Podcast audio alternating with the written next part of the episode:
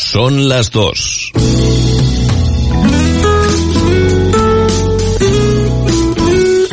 Radio Las Palmas FM. Tiembla la voz pensando en tono no y Guede. Aún tengo abierta la herida del insular. Yo sigo Unión Deportiva y a donde vaya. Es un orgullo ser de Las Palmas y en amarilla verla jugar. Soy de Las Palmas, animo Unión Deportiva. Hola, soy Chano Rodríguez y estoy aquí para invitarte a formar parte de un programa deportivo singular y diferente a otros. Deportes en punto. De lunes a viernes a las 2 en punto de la tarde, aquí, en Radio Las Palmas. Yo sigo Unión Deportiva y a donde vaya. Y es un orgullo ser de Las Palmas y en amarillo verla jugar.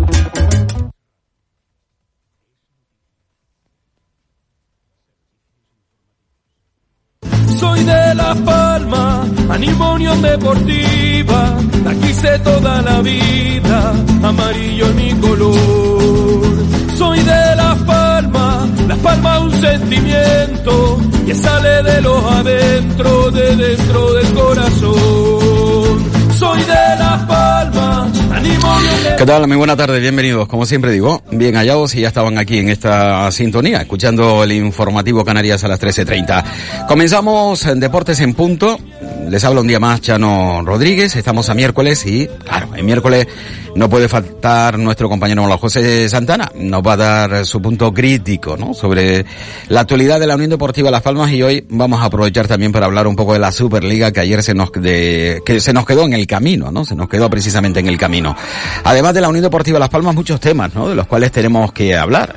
Eh, hoy, eh, versión contradictoria en la prensa, ¿no? Por un lado, la provincia, mm, Pepe Mel será el próximo entrenador de la Unión Deportiva Las Palmas, en definitiva, que va a continuar eh, por cuarto año consecutivo al frente del equipo y noticia totalmente opuesta por parte del otro periódico de la provincia de Las Palmas, el periódico que sale diariamente, ¿no? Canarias 7, eh, en papel. Eh, bueno, pues eh, su jefe de deporte afirma que Pepe Mel no será entrenador de la Unión Deportiva Las Palmas la próxima temporada. Bueno, ya saben que entramos en un momento en el que la información, pues resulta que se convierte en opinión, porque mm, solo hay una noticia, o se queda o se va, porque termina contrato. Eh, pero lo que es evidente es que no va a dejar de ser entrenador de la Unión Deportiva Las Palmas y va a dejar de ser entrenador de la Unión Deportiva Las Palmas son noticias que se enfrentan y por lo tanto ya no es una noticia o una información, sino que caemos en la opinión. Eh, la opinión siempre es importante, siempre es importante que no se esconda tras la información, sino que sea clara y evidente, que es lo que hacemos nosotros aquí en este medio, ¿no? Opinamos en base a una información, Eh, una información con una A y una Z, o desde la A hasta la Z, que nosotros tratamos de que se entienda. A veces metemos eh, la pata hasta tal punto que posiblemente lo hacemos al revés, ¿no? Eh, que se entiende cada vez menos. Pero bueno, si ustedes no se eligen es porque posiblemente no lo hagamos del todo mal. Eh, vamos a saludar al compañero Manolo José Santana. Eh, Manolo, ¿qué tal? Muy buena tarde. Buenas tardes. Oye, al final lo de Tana fue medio millón o un millón de euros. Según Tano, un millón doscientos. Claro. Eh, las, media- las, media- las medias mentiras son Ya, claro. mentiras claro, no, muy las son las peores grandes. mentiras. Eso, las medias verdades, perdón. Medias verdades son las peores mentiras. Y es de verdad, ¿eh? No, no lo digo porque sea una frase hecha, ¿no? Eh, cuando te cuentan una media verdad, eh, es mucho más duro que una mentira, eh, eh, una mentira completa. Bueno, pues el presidente de la Unión Deportiva Las Palmas contó una media verdad, eh, que en definitiva es una mentira. La Unión Deportiva, según Tana, no le va a pagar medio millón de euros, le va a pagar más de un millón de euros, un poco más, porque, eh, claro, eh, eh, este pago lleva unas connotaciones a la hacienda, eh, unos tributos eh, en base a impuestos que tiene que pagar el jugador y ya eh, el presidente ya Con lo, que, con lo que jugó, con lo que jugó Jerarca, ¿no? Claro, el presidente quedó le quitó- medio millón, claro, pero oiga, Claro. cuenta ahora lo... ¿Cuánto paga la Unión la- Deportiva Las Palmas en realidad?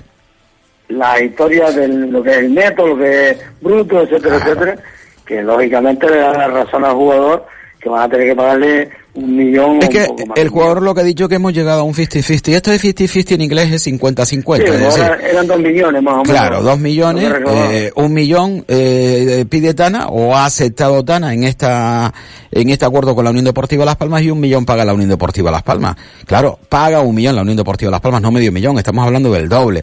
Eh, al final, mm, vuelvo a insistir que a mí me importa muy poco cuánto pague la Unión Deportiva Las Palmas, es decir, lo va a tener que pagar de su bolsillo el presidente, Miguel Ángel Ramírez, y alguien dirá, hombre, no, de las cuentas de la Unión Deportiva Las Palmas, estamos hablando de lo mismo.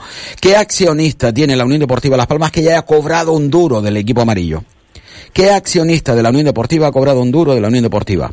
¿Podemos decir lo mismo del máximo accionista que no se ha llevado un duro, que no ha tomado un duro, que no ha decidido eh, eh, en nada provechoso para él, es decir, para su propia conveniencia, un duro en la Unión Deportiva Las Palmas? No. Adelantó cuatro millones y medio, cuatro millones y medio de dinero de la Unión Deportiva Las Palmas para una empresa suya por trabajo futuro. Es decir, él mismo se adelantó dinero, se prestó dinero, vamos, eh, o se dio o se regaló dinero. O se dio se regaló dinero. No sé.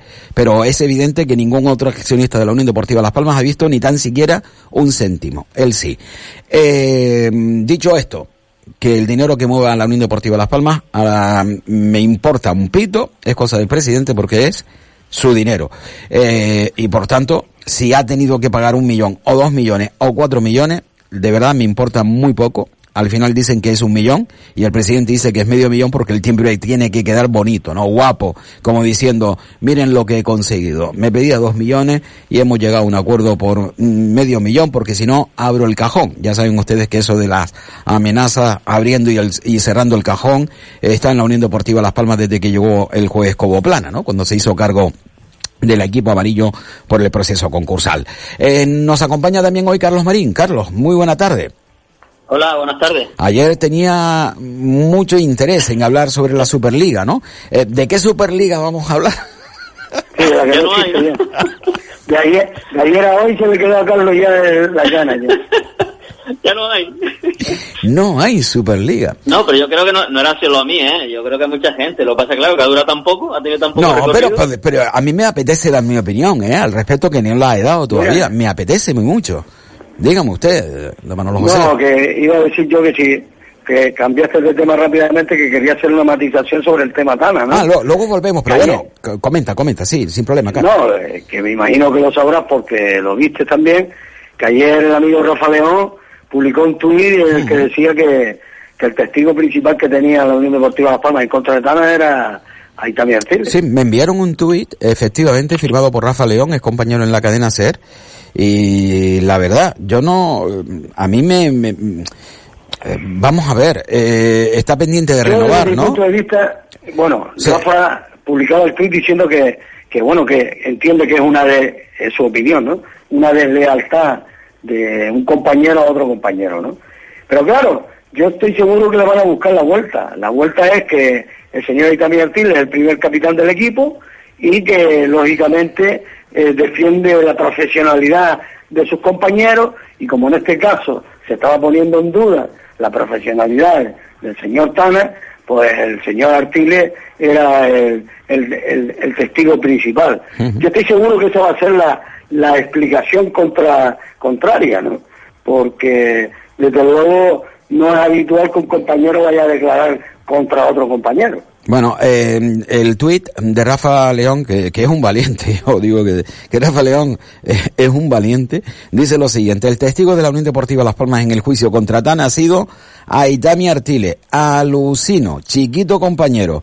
¿Será que lo habrá visto y estado también de marcha hasta las tantas? Se pregunta, claro, eh, pregunta porque ya saben que no se puede afirmar, ¿no? Mejor eh, eh, preguntar. Renovación activada por lealtad pagada al club y de lealtad a un compañero y deja los puntos suspensivos. Es lo que yo te decía. Es, que Pues yo estoy, seguro- yo estoy seguro, intuyo que la respuesta a Rafa León o a cualquiera que entre en este en esta dinámica va a ser la que yo decía, no, no, es que el señor Itami Artiles es el máximo responsable. El capitán de del equipo, ¿no? Del vestuario y, lógicamente, tiene que defender la profesionalidad de todos los compañeros. Supuestamente, en este caso, se le acusaba a Tana de no profesionalidad y por eso supone que estaba de testigo. Esa es mi intuición, porque desde luego... Eh, no es nada fácil. Eh, estamos hablando... Una deslealtad extraordinaria. habitual de que un compañero de vestuario declare contra otro. Eh, estamos, hablando, estamos hablando de una situación difícil y complicada. Es decir, tu empresa, al que tú si renueva te vas a ganar tus em, miles de euros, te pide que vayas y te chives o mienta o diga la verdad, es decir, en definitiva, que haga declaraciones ante la audiencia, ante el juez, en contra de un compañero. Y tienes pendiente una renovación con el club. Además ha estado tres años en la Unión Deportiva Las Palmas de manera incomprensible con un contrato que nunca nadie llegó a entender. Como tampoco se entiende, ¿no? Que se le quiera extender el contrato a Itami. Eh, me tengo que dejar llevar por el amigo, ¿no? De que tiene, tiene negocios con el presidente de la Unión Deportiva Las Palmas y bueno, son colegas, muy colegas, ¿no? Eh, bueno, también empresarios y, se llevan muy bien. Yo, de verdad, no entiendo eh, que Aitami eh, vaya a sede judicial contra un compañero a manifestar cuestiones contra un compañero. No como, hubo acuerdo no tuvo que no tuvo que ir, pero pero, eso se está ahí, como, ¿no? Como declarante, ¿no?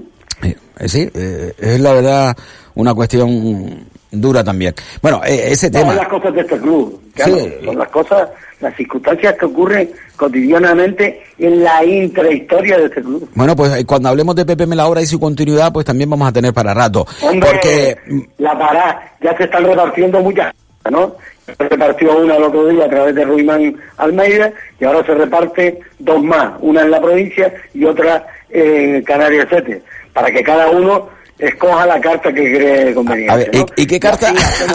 un, sondeo, un sondeo de cómo está la opinión eh, externa para que el jerarca tome la decisión que él crea eh, conveniente, porque después se está mezclando ahí a la dirección deportiva y a la secretaría técnica. Como que son ellos los que deciden, ¿no? Que ahí no pinchan ni sí, sí, sí, el, director deportivo además te lo ponen claramente, ¿no? Eh, Luis Helguera será el encargado.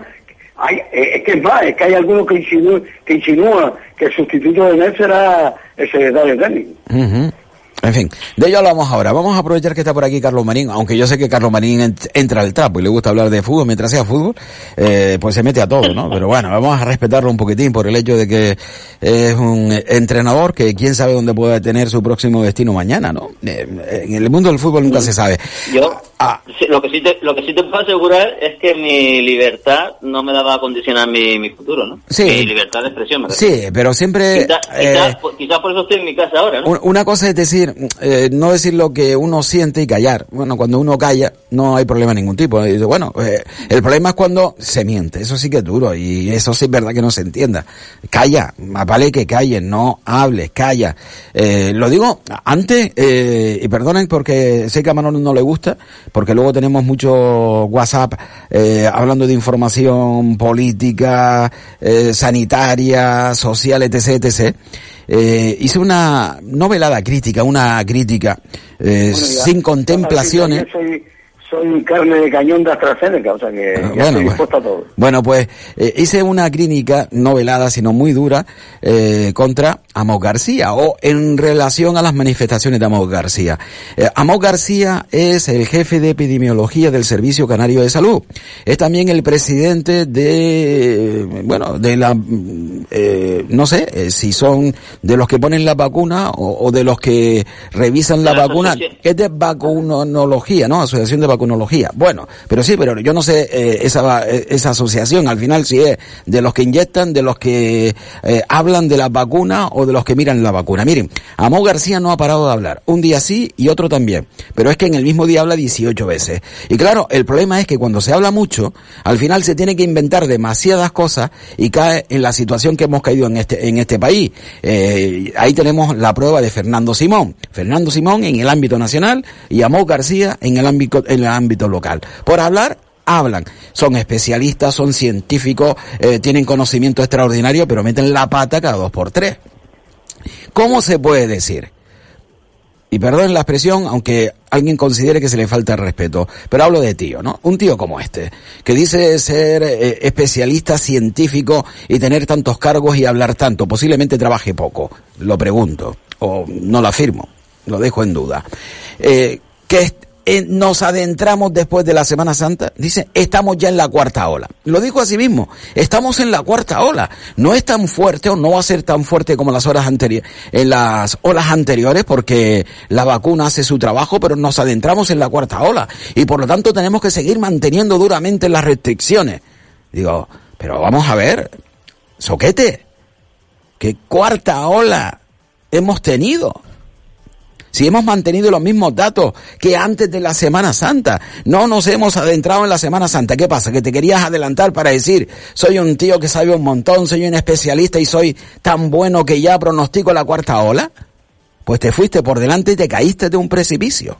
Una vez más, el mismo, el mismo, y tengo aquí la grabación que dijo que por qué nos asustábamos ante la COVID, que era como una gripe, que no había que darle tanta importancia, que la COVID era como una gripe. El mismo, jefe de epidemiología del Servicio Canario de Salud, presidente de la Asociación de Vacunología de, España, eh, portavoz de, de, todo lo que tenga que ver con, con, porque es portavoz de todo, porque habla de todo, que tenga que ver con la afección de la COVID-19. Y oye, no se puede meter la pata de esta manera, sobre todo porque lleva lleva a la población a una desconfianza total y absoluta, que es lo que ha pasado con la vacuna de Janssen y AstraZeneca. ¿A quién se le ha ocurrido poner en entredicho a AstraZeneca y a Janssen para luego ponerlas? Así está la mitad de la población acojonada, asustada. No, porque han salido trombos. Bueno, pero no dicen ustedes que son los especialistas, que hay un porcentaje eh, X, dependiendo del fármaco, que siempre tiene contraindicaciones. Y al parecer las contraindicaciones, contraindicaciones que se están dando con la vacuna son ínfimas. Es decir, que no, eh, eh, incluso muy por debajo, muy por debajo de las que previsiblemente podían darse. Y entonces, ¿por qué se ha puesto en entredicho esta vacuna que tiene, vuelvo a repetir, a la población acojonada? Mire, lo, dejamos, ¿eh? porque eh, no, no quiero seguir por ahí porque no es el camino. Hablamos de la Superliga. A ver, eh, podemos dar, mm, podemos dejar para el final el final, ¿no? Que es que se queda de momento solo Madrid y Barça, ¿no? Eh, el Barça lo abandonará también, me imagino, en las próximas horas y se quedará Florentino solo con la Superliga. Pero mm, mi opinión al respecto. Eh, ha venido moviendo lo, lo de la Superliga, por un lado, porque se pone sobre la mesa y tiempo al tiempo llegará a ejecutarse, llegará a ejecutarse, o por otro lado, hace que la UEFA y la FIFA, que son asociaciones que solo están para poner el dinero y para luego ir a la cárcel o tener problemas judiciales, como se ha podido ver, eh, porque claro, son focos de corrupción, normalmente, donde hay, donde hay muchísimo dinero y poco trabajo, muchísimo dinero y poco trabajo, porque además no tienen gastos ninguno, eh, bueno, el gasto de personal eh, que tienen, porque ya me dirán ustedes a mí, la FIFA y la UEFA que solo se dedican a montar campeonatitos, ¿eh? El, y el dineral que ganan, el dineral que ganan, eh, ¿En qué emplean ese dinero? ¿no? ¿En qué emplean ese dinero? Bueno, pues nada, eh, creo que esto es importante porque a partir de ahora los clubes de fútbol, esos que estuvieron en la Superliga y se han, y se han dado de baja, aceptarán lo que diga la UEFA, pero, eh, vamos a hablar de dinero. La Superliga nos daba 7 mil millones tú me quieres dar a mí 300. pero, ¿Y dónde van? ¿A dónde van los 6.500 restantes? ¿A dónde van? Bueno, pues a partir de ahora el dinero del fútbol que se quede en el fútbol y no vaya a mano, permítame la expresión, pero como hay algunos en la cárcel, se puede decir, a mano de algunos mangantes que forman parte de estas dos instituciones futbolísticas, como la UEFA y la FIFA. Segundo, quiero adentrarme más en este, en este mensaje. Eh, la Euroliga de baloncesto también contó con las amenazas de la FIBA. Cuando los clubes de baloncesto se dieron cuenta que, oye, que mm, tenemos que hacer una competición entre los mejores equipos de Europa, como es la Euroliga, que se juega en tres semanas, que viene a ser una Supercopa, o viene a ser la Superliga que proponía Florentino, la Euroliga de baloncesto, que tiene un atractivo televisivo inequívoco. ¿Ha muerto la Liga ACB por ello? No. ¿Se puede acceder a la Euroliga? Sí. Ha llegado el Gran Canaria, por ejemplo, a la Euroliga siendo campeón o subcampeón de la ULE Cup o de la Eurocup, eh, nueva denominación, ¿no? Eh, ¿Ha beneficiado al baloncesto? Yo creo que sí, porque como bien dijo Florentino Pérez, yo no me para ver un partido entre el Eibar y el Valladolid. Yo no me para ver incluso un partido entre Madrid y el Cádiz. Ahora, que me pongan a mí un PSG Bayern de Múnich, o me pongan un Barcelona Manchester City, o me pongan un Real Madrid Milán, yo me pongo a ver ese partido. Pero no soy yo. Estamos hablando de millones y millones de aficionados en el mundo, en el Japón, en la China, en la India, en los Estados Unidos, donde el fútbol europeo es referencia y que están ávidos, pero no de ver a la Unión Deportiva Las Palmas jugar contra el español el próximo sábado, sino de ver enfrentamiento entre equipos top, entre equipos grandes. ¿Por qué tiene que doler que los grandes crezcan? Ellos lo han ganado, ellos se lo merecen, y los pequeños, pues esperar la oportunidad. Eh, lo veo de esa manera, porque además hay otro detalle, y estoy totalmente de acuerdo con lo que dijo el presidente del Real Madrid, el fútbol está perdiendo adeptos entre la gente joven. El fútbol está perdiendo adeptos entre la gente joven. ¿Cuántos aficionados jóvenes son de la Unión Deportiva Las Palmas? ¿El 10%? ¿Cuántos son del Madrid y del Barcelona? ¿El 40 y el 50%? Amigo. Tenemos, estoy convencido, aquí en Gran Canaria, por ejemplo, más aficionados al Madrid y al Barcelona que la Unión Deportiva Las Palmas en estos momentos, de la gente joven, ¿eh? Vamos a echar de 30 años hacia abajo más aficionados al Barcelona que al Real Madrid. ¿Qué sucede? Que claro, que si les ponen en la tele el partido de Las Palmas con el español, se van a ver otra cosa. No les interesa. Si hubiese sido el partido entre el Madrid y el Barça, o el Atlético de Madrid, o el Milán, el Inter, la Juve, o cualquier otro de los que forman la Superliga, estarían, yo creo que privados de ver ese partido de fútbol. Por lo tanto, el futuro del fútbol está en enganchar a las nuevas generaciones. Hay que enganchar a las nuevas generaciones. Eh, ¿Cómo lo enganchamos? ¿Con partidos de la Unión Deportiva Las Palmas? Vamos, eh, ni hasta los viejos del lugar como yo aguantamos ya casi un partido completo de la Unión Deportiva. Por lo tanto, tendremos que ir a partidos que llamen la atención. Y no solo en España, sino en el mundo. Y a partir de ahí, crea la sinergia en el fútbol en las diferentes categorías, en la Liga Española, por intentar llegar a la primera, segunda plaza y luego entrar en un playoff para intentar acceder a la Superliga. O ligas intermedias, como por ejemplo la Eurocup, que sirve para precisamente avanzar a la Euroliga si eres campeón el año siguiente. Claro que hay fórmulas para llegar. Y permitan, y, ya para, y ya con esto termino, que me digan a mí que la NBA ha eh, llevado al caos al baloncesto mundial. Es decir, eh, la NBA ha acabado con el baloncesto en el mundo, perdonen. La NBA ha reactivado por mil el baloncesto en el planeta. Todo lo contrario. Todo lo contrario. Bueno, he sido un poco extenso, pero bueno, he dejado mi opinión, ¿eh? De todas maneras, como apunte, yo creo que de todas maneras el fondo aquí es un fair play económico por el que estamos seguros, yo creo, ¿no? Eh, estamos, estoy hablando en plural, pero bueno, estoy seguro que se va a llegar a un acuerdo con, con la UEFA eh, para que ese estatus económico sea elevado, que es lo que la base de lo que han movido, eh, de los que han movido esto, principalmente Florentino y, y este el presidente de la, de Juve, al que se ha añadido este, la aporta, porque bueno, después de, la quiebra económica que tiene, pues lógicamente tiene que buscar recursos por todos sitios, pero yo creo que el argumento es el argumento principal, el argumento de la de los aficionados y de la repercusión y el seguimiento que tú estás dando, estamos, estamos de acuerdo que, que, que está decayendo, etcétera, etcétera,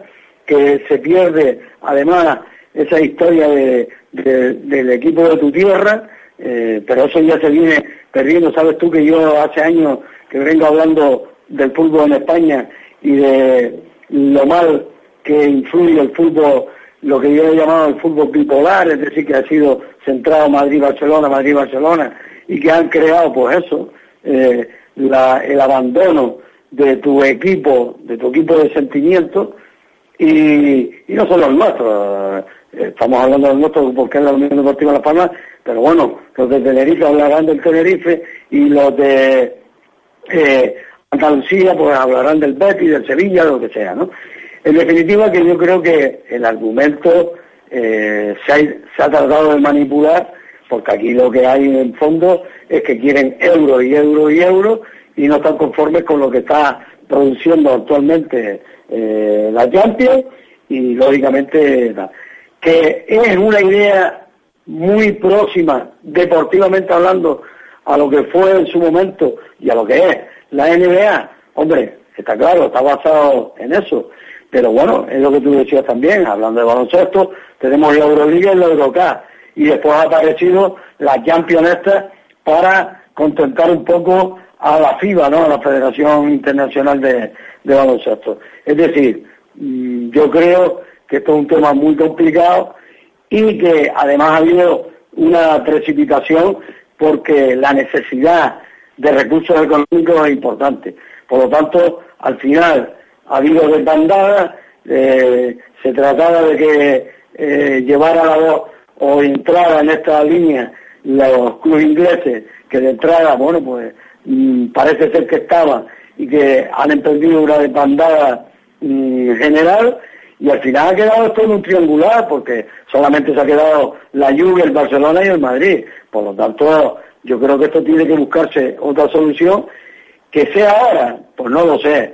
Yo creo que a lo mejor eh, después de este fracaso es un tema muy precipitado llevar esto a cabo. Ahora que de aquí al año que viene se busquen fórmulas para resolver el, tema como pasó, como tú decías, con la Euroliga o con, o con la Eurocup, es posible, es posible, pero yo creo que las prisas que tenía el señor Florentino y el señor Laporta han quedado con el culito al aire y yo creo que es un tema complicado. ¿Y qué dice, señor Marín? Bueno, yo la, exposición que yo quería decir ayer ya ha quedado hoy un poco con, con el resultado final, queda un poco, no lo sé, un poco rara en el sentido que bueno, que las consecuencias son diferentes. Eh, a ver, yo, eh, eh, que Florentino y compañía quieran montar un chiringuito, nunca mejor, nunca mejor dicho, pues tienen, tienen todo el mundo derecho, pero yo coincido con Manolo José, esto es, vamos, es la avaricia del dinero, nada más. no me hablen de aficionados, no me hablen de fútbol, porque no es porque todo eso es una milonga, es una gran mentira. van buscando el tema mm, económico, avaricia pura y dura un ejemplo de lo que ocurre en la vida social eh, actualmente que tenemos delante de nosotros. Eh, ¿Qué ocurre? Yo soy, yo soy, yo soy legalista. Yo soy siempre, yo defiendo el marco legal que, hay actualmente. Eh, ojo, y, yo no soy, no soy sospechoso, no estoy de acuerdo con la, mm, con la gestión de la Federación Canaria, no estoy de acuerdo con la, con la gestión de la Federación Española, no estoy de acuerdo con la UEFA y no estoy de acuerdo con la, con la FIFA.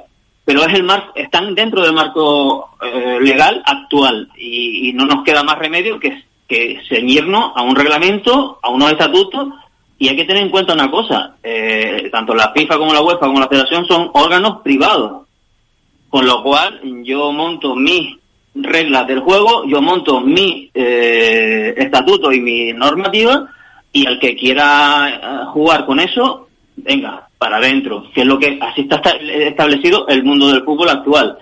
Otra cosa, otra cosa, y repito, insisto, que, que hayan presuntas acciones delictivas, como de hecho ya tanto FIFA, UEFA como Federación Española, incluso han ido dirigentes a la, a la cárcel, esa es otra cuestión. Eh, presuntas acciones delictivas eh, y que habría que cambiar también ese lo, que tú decías antes, eh, Chano, que, que nada más que van buscando el, la avaricia del dinero es verdad. Pero las reglas del juego son estas. Yo me quiero ir a jugar, a hacer una NBA tipo fútbol. Tienes todo el derecho de hacerlo.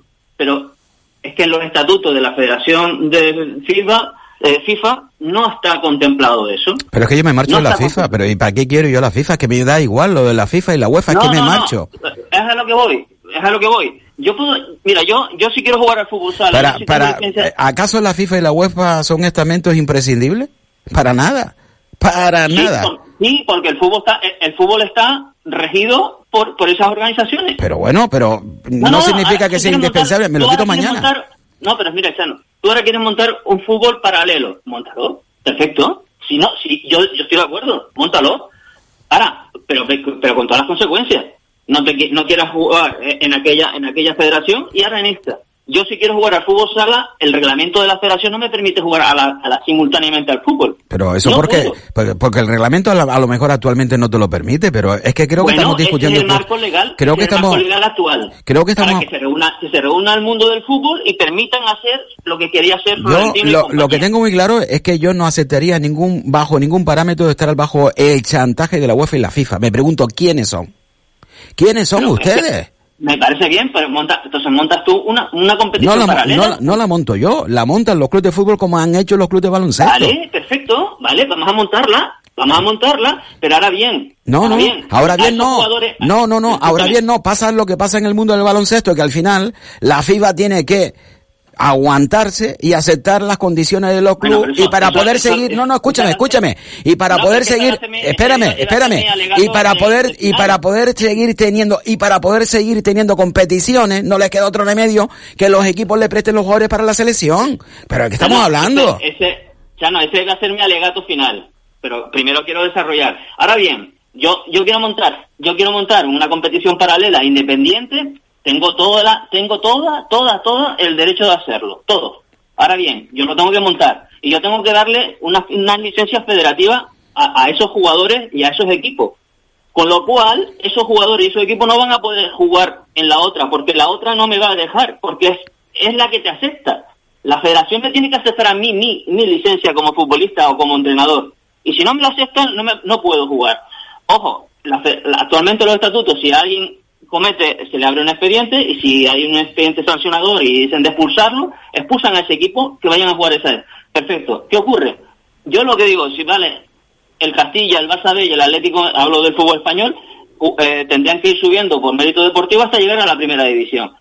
Esos jugadores, como no tienen licencia federativa, eh, no son convocables, convocables por, por parte de, de las selecciones. Bueno, ahora, ahora los jugadores que determinen si quieren jugar en un sitio o quieren jugar en otro. Eso es otra, eso es otra cuestión. O cambiar, o cambiar el reglamento. Ahora bien, ¿cómo va a terminar todo esto? Muy bien. Si lo que, lo que tienes que hacer es cambiar la Champions. ¿Cómo es que la Champions la juegan cuatro equipos? Entonces no digas que es Liga de Campeones. Eh, eh, lo que hay que hacer la FIFA y lo que tiene que hacer la UEFA y la, y la española es reestructurarlo y ponerse las pilas y decir, oye, cuidado, cuidado, que, que, nos tenemos que poner las pilas, vamos a, vamos a hacer vamos a hacer bien las cosas a partir de ahora. Y mejora la Champions, que creo que la, que la quieren hacer, mejora o ponte de acuerdo y haz una cosa parecida en baloncesto, pero mira cómo en baloncesto llegaron a un acuerdo. En baloncesto no hay dos champions paralelas, hay una sola, pero llegaron a un acuerdo. Vamos a llegar a un acuerdo. Pero lo que no puedo hacer es, me voy por mi cuenta, ahí te queda. Ah, pero quiero, quiero mantener mis derechos. No, no, no, porque el marco legal pasa como la independencia. Me voy, de, me quiero ser independiente, pero quiero seguir teniendo mi, mi, mi derecho y quiero tener, seguir teniendo el derecho nacional y, mi derecho económico. No, me voy, me voy, con todas las consecuencias. Uh, o estoy dentro o estoy fuera. Siempre que haya un marco legal. Pongo la constitución, si la, no te gusta esa constitución, vamos a cambiar la constitución para que la, las autonomías puedan ser reinos independientes, ya está, o, o países independientes. Pero mientras no se cambie la constitución, mientras no se cambie el marco legal, no podemos irnos es que si no, es una anarquía que pueda haber, bueno, es lo que está pasando en, la vida real, ni más ni menos. La avaricia y decir, yo quiero más y quiero ser diferente. Yo, yo lo que digo es que el marco legal no lo permite. Y no, y no, y no estoy defendiendo ni a la FIFA, ni a la UEFA, ni a la Federación Española, ni a la Federación Canaria. En absoluto, todo lo contrario. Yo es que no le doy importancia al marco legal, porque evidentemente cuando te quieres cruzar la línea te vas a romper el marco legal. Es decir, cuando tú tomas decisiones de este tipo sabes que vas a romper el marco legal. Es decir, o sea, sea redes, ¿no? las consecuencias entonces? Sí, sí, sí, claramente. Ahora, me gustaría saber qué consecuencias serían capaces de tomar si están los equipos de fútbol de acuerdo. Ninguna. Pues mira cómo han vuelto, mira cómo los equipos han vuelto, mira los ingleses, esos sí que son listos, ¿eh? y, no, y, no, y tampoco los trago, ¿eh? Pero mira cómo son listos.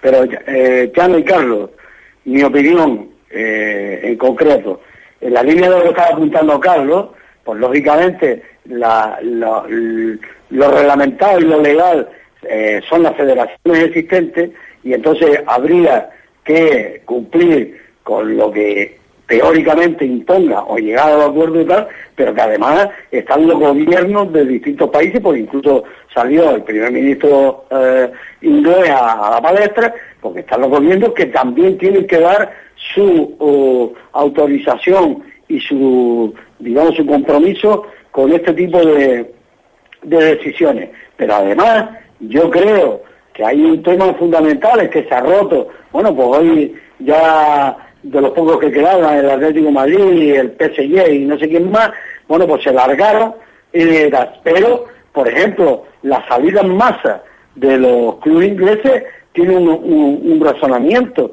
que es qué papel iban a tener ellos en, esa, Superliga, es decir, un papel principal como pretende Florentino o un papel secundario, porque después viene el segundo. Es decir, si, te, vas a tener, tú vas a hacer un equipo, eh, como has movido esto, relevante, que es lo que intentaba eh, la Juve, el Madrid y el, Barcelona, y el resto van a ser, eh, digamos, entre comillas, comparsas y van a ser comparsas no eh, en lo que se refiere a la competición en sí, sino va a ser comparsas en el fair play económico que se adopte en esa en esa Superliga. Y yo creo que esa es la razón fundamental en que los ingleses cogieron rutas en masa. Eh, yo creo que el, problema de los ingleses ha sido ha sido la, presión. Se largó el Chelsea y después el Liverpool dijo que tal, no, no, no. Eh, bueno, pues fue, digamos, casi instantáneo y se largaron todos. Yo, ¿sabes qué creo? Mi opinión, ¿no? Para el hecho de que se diese marcha atrás, ¿no? Para que diese marcha atrás, yo creo que, en primer lugar, la presión del gobierno. Eh, es decir, la, volvemos al tema de la UEFA y la FIBA, ¿qué son? Pues son eh, organismos que van buscando, están acostumbrados a medrar han hablado directamente, estoy convencido, con los gobiernos de España, de, del Reino Unido, de Italia.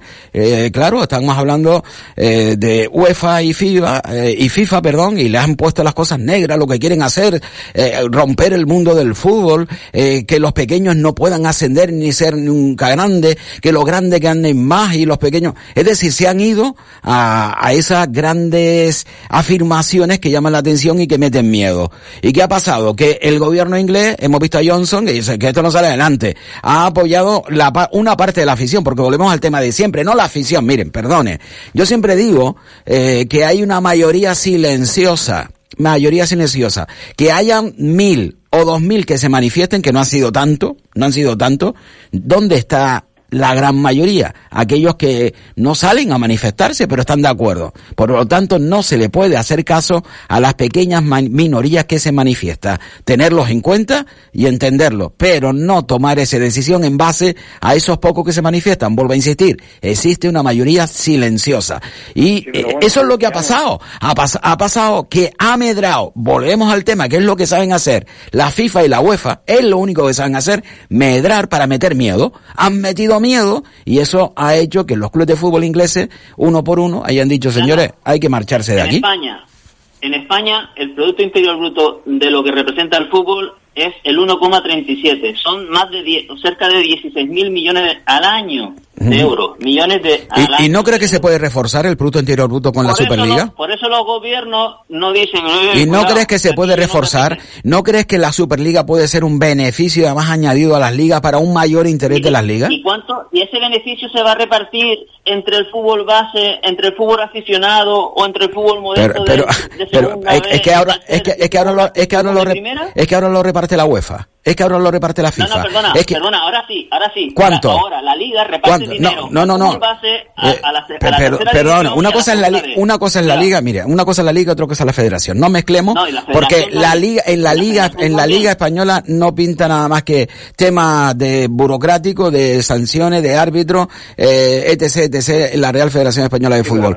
Vuelvo a insistir, esto que está, que, que se ha puesto sobre la mesa es el futuro, es lo que, es lo que se ha llevado en el mundo el baloncesto, que por cierto, que por cierto ustedes entenderán, y Manolo que, que sigue también el mundo del baloncesto, que el baloncesto siempre ha ido por delante del fútbol. Siempre ha ido con cambio de normativa para hacer el deporte más atractivo, para hacer esto. Siempre ha ido por delante. Y el, y el baloncesto lo ha hecho. Y hace años, cuando se creó precisamente la Euroliga, ¿quién se opuso? La FIBA. Puso eh, lo mismo que, que ahora mismo la FIBA, la FIFA y la UEFA. ¿eh? Claro, al final no le queda, pero... Vamos a llegar, vamos a llegar a un Pero, acuerdo, pero ¿qué a tipo de acuerdo? No, no, pero ¿qué tipo de acuerdo? ¿Quién hace la liga? Eh, la Euroliga, los clubes. Como quién hace la liga española, los clubes. Evidentemente. Claro, porque hoy en día En este el caso- fútbol o cualquier deporte está profesionalizado, por lo tanto las federaciones no son las que lo organizan, lo organizan las ligas profesionales, pero eso pasa en todos los deportes. Que no, que no, que esto ha cambiado. El fútbol español lo llevaba hasta hace cuatro días la federación. No, pero ahora lo lleva la liga. Claro, ¿por qué? Porque se, no le queda otro remedio. ¿Cuánto dinero? Vamos a ver, ¿dónde estaba el fútbol español cuando estaba en manos de la federación? ¿Cuánto dinero recibían los clubes? ¿Cuánto dinero reciben los clubes desde que la propio, la propia liga, los propios clubes negocian la televisión? Han multiplicado por 10. Pero depende de la federación para el tema de arbitraje, para el tema de licencia, porque el fútbol está amparado. Claro, es lo que le han cedido. Vamos a ver, es lo que le han cedido en esos acuerdos que tú dices, lo que le han cedido a la federación. Llévese usted los árbitros, llévese usted la sanción. Le han quitado, le han dejado la, perdona, le han dejado nada. Bueno, pero es un acuerdo. Claro, pero a lo que me refiero, que al ¿Sabías- final quién lleva la liga, quién se lleva el dinero, quién se lleva el ¿Sabe dinero por los clubes. mira, ¿sabe que los estatutos del Madrid, esto lo acabo de leer esta mañana, los estatutos del Madrid eh, a nivel de socios, porque no es una sociedad anónima, exige tener el dos tercios a- a- de, de aprobado para poder jugar una competición externa a, la federación. Eso lo, es- lo exige lo, lo- lo- eso lo exigen lo- los estatutos del Real Madrid. ¿Sí? No lo ha hecho, no lo ha hecho el presidente del Real Madrid. Lo hará cuando le, cuando lo considere Ah, conveniente y ya está, ah, claro. ah, Claro. Pues, pues pues- pues comienza bien, ¿no? Yo, el problema yo creo que ha habido es que no se ha explicado bien y no se han hecho bien los pasos. Han querido correr y no han explicado nada de eso, ni han, ni han puesto las bases. Por haberlas puesto, haberlo explicado realmente, realmente como era y no haberlo hecho de nocturnidad, porque la noticia salió, salió por la noche. Yo creo que ahí ha sido, ha sido el, el grave error del chiringuito este que se ha montado.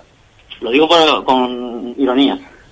Mira, Llano, vamos a ver, eh, ya que estamos hablando de los equipos españoles en concreto y, y bueno, con el Florentino eh, principalmente es el que ha movido eh, esta historia con esta tal, y, teniendo en cuenta que los argumentos son válidos, porque efectivamente la FIFA y la UEFA han sido siempre dos federaciones eh, carcas, por así decirlo, que se han negado a la modificación, al progreso tal, de tal manera que para llegar al bar ha sido esto como, como descubrir el- el- la vida en Marte, ¿no? Pero bueno, lo que sí está claro que hablando de los equipos españoles en concreto y de Real Madrid y Barcelona, hemos hablado en ocasiones anteriores que precisamente por ser favorecidos y no ser sociedades anónimas, se les permite tener las deudas que en este momento tiene, cuando el Barcelona prácticamente está en estado de quiebra y el Madrid, pues, muy cerquita, ¿no? Entonces, lógicamente ellos vayan, van a resolver su tema personal. El tema eh, siguiente ¿y el resto de los equipos en qué situación quedan? Y no solo los que forman la Superliga, que insisto, que creo que es la decisión de los, de los clubes ingleses, que se vieron que van a estar en la, en la segunda fila, sino que además los clubes, por ejemplo en concreto, de la Liga Española, en qué situación van a quedar con respecto a estos dos, a estos dos o tres equipos que iban a entrar, porque ahora, bueno, el Atlético se ha quedado fuera, es decir, yo creo que aquí hay una serie de, de discrepancias y de desacuerdos que tienen que ser totalmente, eh, digamos, coordinados de alguna manera para crear una competición que sí, que se ha hecho en baloncesto y se pone como ejemplo, pero que lógicamente tiene que tener unas pautas y un camino a seguir, que no puede ser simplemente de un día para otro decir, bueno, yo lo que quiero es llegar a un acuerdo que me tenga que eh, recaudar no sé cuántos millones de euros al año porque soy el Madrid o porque soy eh, el Barcelona. No, esto tiene que tener un proceso de otra manera. Lo mismo es un poco comparable a los derechos de televisión, ¿no? Pues es un poco comparable lo que está pasando con los derechos de televisión en cuanto, por ejemplo, a la Liga Española. Que de acuerdo que un partido del Madrid y del Barça llama la atención a verlo y un partido del Madrid y Las Palmas no llama la atención a verlo. Bueno, eh, no le llama la atención en ese caso a los que no tengan intereses. A nosotros, por ejemplo, sí nos llamaría la, atención. Pero lógicamente en general, cuando juega un equipo grande con un equipo pequeño, no se crea ningún ningún ningún o, muy poquito interés. Interés ninguno, efectivamente, ¿no? Y bueno, pero eso es lo que estamos acostumbrados. Que eso hay que corregirlo para estimular el fútbol. Yo creo que es corregirlo para todo porque por cualquier deporte, si no hay estímulo ni hay interés, pues lógicamente no tiene seguimiento. Pero, eh, eh, pero el fútbol, eh, Manolo, es el deporte más seguido en el planeta, creo. Puede haber, vamos a ver, si me equivoco no pasa nada, pero sí que por lo menos es el deporte en, el, en el mundo en el que nosotros nos movemos que tiene un mayor atractivo. y es evidente que si se va perdiendo la fortaleza en cuanto al seguimiento, perderá la fortaleza económica. Es decir, para yo mantener al fútbol en la élite tengo que seguir manteniendo al aficionado arriba. Eh, de eso se trata. ¿Cómo creo, cómo, cómo creo? ¿no? se está hablando de liga cerrada, no digas medias verdades. No, no, no, es una liga, liga cerrada en donde hay cinco invitaciones. Bueno, pues ya no es una liga cerrada, ya no es una liga cerrada, no digas medias verdades, que es lo peor. Es decir, no se puede engañar. A, mí me molesta cuando escucho, eh, y he escuchado durante de no es que es una liga cerrada, es una liga cerrada, pero ¿qué coño liga cerrada? ¿Dónde te has informado? ¿Qué has leído para decir que es una liga cerrada? Pero es que no, ahí, ahí no descienden los, los fundadores. pero no es cerrada, hay cinco plazas para otros equipos que no sean los fundadores, no es cerrada, no es cerrada. ¿Cómo la denominamos? Bueno, como tú, como tú quieras, pero no es cerrada. Como tú quieras. Las Palmas puede jugar en esa liga. Y ya está. No, no, no, si no lo invitan, no. ¿Cómo que no puede jugar esa liga? No, perdona. Eh, creo que no has escuchado entonces bien, Marín, incluso al presidente del Madrid, que dijo que la UEFA podría crear una segunda competición como es la Eurocup en el mundo del baloncesto y al campeón y su campeón ascender perfectamente a la, a la Superliga. Incluso lo deja en manos de la UEFA. La, la ¿no? La, bueno, pues migaja, pero no es cerrada. Eh, no es cerrada. Es decir, eso es lo que más daño ha hecho, eh, decir que es cerrada cuando somos conscientes que no es cerrada. Es decir, eso es lo que más daño ha hecho a la Superliga. bueno, eh, señores, eh, me van a permitir, vamos con los oyentes que son muchos, quieren opinar y vamos con ellos, ¿les parece? Chano, que me encanta su programa, buenas tardes. Pero es que me encanta también cuando habla, porque no pone de tres a tres y media también el rollo este y usted se embala ahí hablando con, de la vacuna y de lo, y del gobierno. Me lo pasó genial, ¿eh? Escuchándolo, me lo pasó genial. Pues muchísimas gracias, que le guste. Eh, buenas tardes, totalmente cierto lo que ha indicado usted sobre los grandes expertos Fernando Simón y Amado García, además de otra multitud infinita más de expertos de todo tipo. Tantas mentiras y disparates solo se producen, solo producen recelar y pensar que cada vez que hablan dicen mentira. Y no nombra el dinero, que es otro tema clave. Saludos. Permítame que discrepe contigo, Chanito, y lo de Chanito es por lo que te, te aprecio. Pero la Superliga acaba con los equipos pequeños. Hay que apoyar más a nuestro fútbol, incluyendo el fútbol base. Gracias por permitir exponer mi opinión, cosa que hacen muy pocas emisoras de radio. Saludos y buena tarde. Buenas tardes, ya los jugadores de Las Palmas no luchan. Si el Madrid o el Barcelona jugarán, jugarán con la cantera, eh, se pregunta, a ver. Buenas tardes, con Tertulio. Estoy oyendo hablar que dicen que, que esto es dinero puro y duro. Vamos a ver. Es que lo de la Euroliga, pero es que el fútbol es dinero puro y duro. Me parece que, que creerse ahora que esto es solo por dinero cuando el fútbol solo mueve dinero, me parece que son un poco inocentes, ¿no? Venga, buena tarde. Eh, seguimos. Buenas tardes, don Sebastián. Es que yo tengo que tragarme la Superliga y todos los años ver los mismos partidos, Liverpool, Real Madrid Barcelona, Manchester, etcétera. Una liga totalmente cerrada para que ellos sigan mamando aparte de aburrir al personal. Buenas tardes. ¿Y por qué los franceses y los alemanes, eh, que ahí está el Bayern de Múnich, dijeron no? Hombre, eh, no lo sé. Por ejemplo, el presidente del PSG, el jeque, es miembro de la UEFA a, lo mejor no estaba interesado en ese momento unirse, pero estoy convencido que si la Superliga hubiese salido adelante, hubiesen sido el PSG y el Bayern de Múnich los primeros en dar el paso para unirse a este asunto. Es decir, buenas tardes, creo que usted ya no fue el único que escuchó a Florentino. Él no dijo que iban a por la brava y los demás le han metido el miedo a la gente, comenta este oyente. Eh, que coste que no solo ver el chiringuito de jugones, no lo suelo ver y además lo vi al día siguiente cuando me enteré que había estado Florentino. Quise ver qué exponía Florentino precisamente para hablar de la, de la Superliga y que coste, ¿eh? que yo con Florentino, vamos, eh, soy del Barcelona, vamos, si me dicen, si me dan a elegir entre el Madrid y el Barcelona.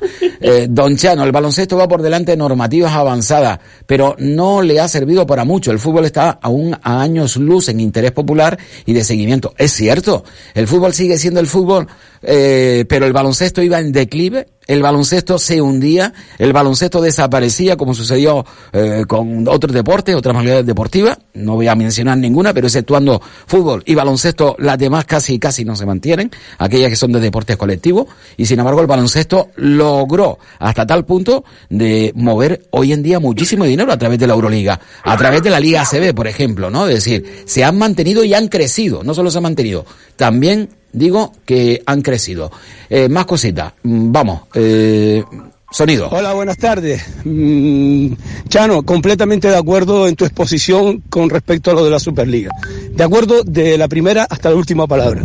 Creo que lo has dicho clarito y que esto no es nada más ni nada menos precisamente que el susto que han tenido los grandes manipuladores del fútbol, una, unos ententes que, que se han basado precisamente en actividades corruptelas, muchos de ellos están en la cárcel, como tú bien lo has dicho, y que han puesto el grito en el cielo porque esto se les iba de la mano, iban a perder una, unos poderes y unos privilegios que, que han tenido hasta ahora. Fíjate a tal punto que todo se lía y todo se une en el mismo sitio.